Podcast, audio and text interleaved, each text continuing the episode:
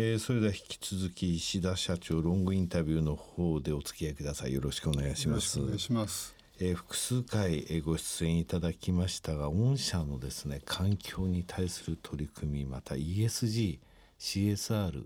えー、そして今は SDGs も踏まえてと、はい、えー、本編の方でもお話がございましたが、えー、胸を張ってですねここの部分をですね、えー、ロングバージョンでお話しいただければと思うんですが、はい。ね、具体的な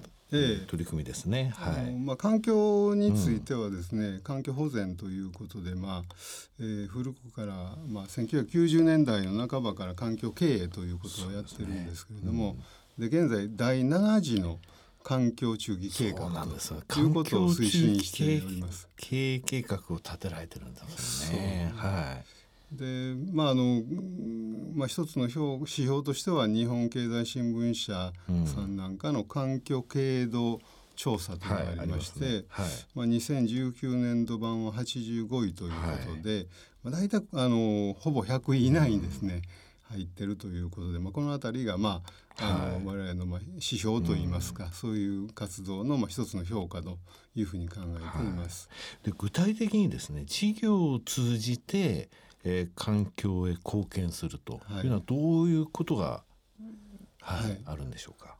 やはり当社は、うん、そういった先端技術の,、まあ、あの縁の下の力持ちということになるんですけれども、はい、やはりあの先端技術の多くは地球環境の保全ということに関わりますんで、うんはい、まあ、例えばあのエコカー、うん、まあ、電動化車の電動化技術なんかを開発されるお客様への例えばリチウムイオン電池の安全性の試験をする装置だとか、うん。はい、信頼性を試験をする装置だとかっていうこともありますし、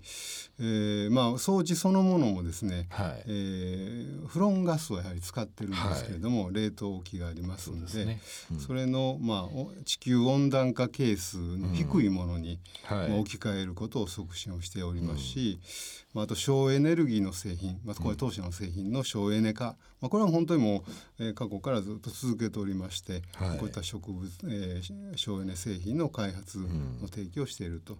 い。うことです。はい、そして若干違う面ですけれども、植物育成装置、はい、まあ、あの植物工場だとか植物の、まあ、研究というんですかね、うん、まあ、そういったことへの製品の、まあ、提供をしているというのが、まあ、一つ事業を通じた関係の貢献の一つ目ということですね。はいであとはあの当社の中でそういった環境保全をですね、はい、なりわいにしている会社がありまして、はい、まあ、そこはやっぱり生物多様性保全とい。うことにかなり熱心に取り組んでおりまして、うん、まあ、いわゆるその、えー、森づくりということで、はい、まあ、植樹だとか、まあ、そういった活動をサポートしておりますし、まあ、水辺づくりということで、河川のですねやはり、えー、保全だとか、うん、まあ、こういったところそして都市緑化屋上緑化ビルですね、まあ、こういったことをビジネスしておりまして、うん、まあ、これはもう直接的な環境保全の事業を今、えー、グループ会社で進めているということでございます。この最後お話しいただいた部分部分っていうのは ESD ESG でいうとこの E の部分に十分関わってくると、はい、御社のその事業自体がその E への貢献が高いということなんですが、はい。そうなりますとあと SG の部分なんですが、えー、S 社会の部分についてはどうでしょうか？そうですね、うん、やはりこれはあの、まあ、多様性の尊重という中でですね、はいうん、やはりあの女性活躍とい。うことが、はいあ非常にあの力を入れておりまして、はい、まあ、当社もやっぱり非常にあのこういった製造業ですんで、うん、男性が非常に多いんですけれども、はい、まあ、その中でもやっぱり女性の活躍を推進しようということでやっておりまして、はい、えーと、厚生労働省でのですね、はい、フルミンだとかエルボシという、うん、まあ、はい、そういう2つありますね。2つあるんですけれども、これの再行為を取得を、はい、取得をしておりますし、うん、あと大阪市での大阪市の女性活躍リーディングカンパニーという認証も取得をしておりますし、大阪府ではですね、うん、男女生き生き優秀賞というのがありましてこれを受賞しております。こういった意味で多様性の中での女性活躍というのを、まあ、力を入れて、まあ、取り組んでいるということでございます。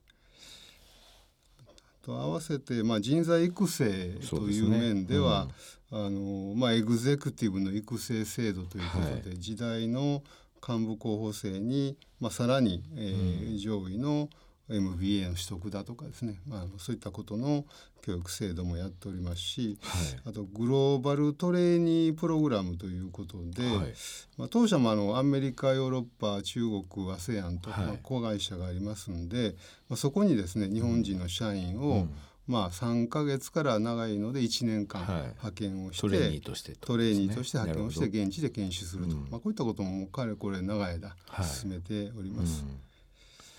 あとはあの、まあ、従業員のワーク・ライフ、まあ、バランスというふうに言うんですけれども我々はワーク・ライフ・シナジーということを、ね。えー、考えられましたね、はい、言っておりまして、うん、まあ、それを目指した働き方改革ということで、はい、まあ、スーパーフレックスタイム、まあコアコアタイムのないまあフレックスタイム、はい、えそれと在宅勤務制度なんかもスタートしているということです。はいであとはですね、まあ、社会貢献として、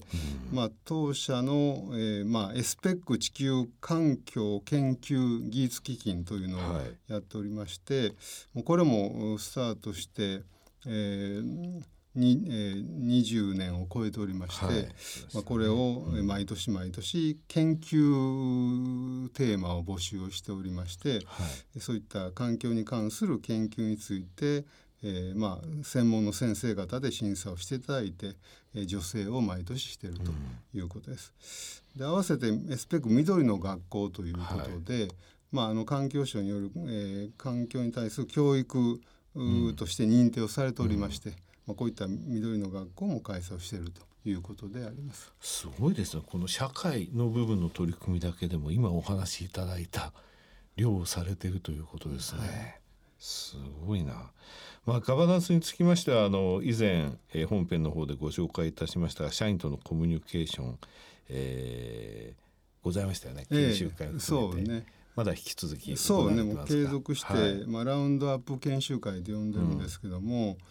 うん、まああのー、管理職そして、まあ、はい、監督職ぐらいまでをですね、うん、集めて、まあ、多くの場合は1泊2日で、はい、あのー、合宿をしながら、やってるというところと、うん、まあ、それ以外にまあ若手で次の幹部候補生になるような人たちも集めてですね、うん。はい、これもそういう研修をして、まあ、これはもう1泊2日をやるようにしておりまして、はい、まあ、こういったことを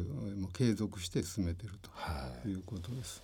会社の向かってる方向性コミットメントをすることについて社長自らが直接全員にお話しするっていう姿勢のことを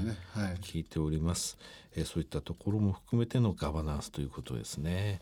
いやあの実は朝鮮に出ていただいた企業さんの ESG の取り組みの中で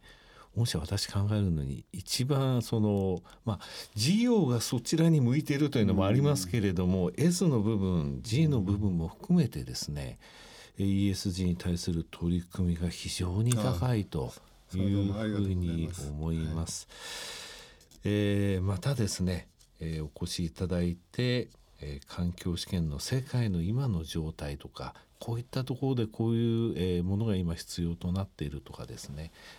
事業自体が社会世界の社会ニーズに即しているものですから教えていただければと思います。本日は石田さんどうもありがとうございました、ありがとうございました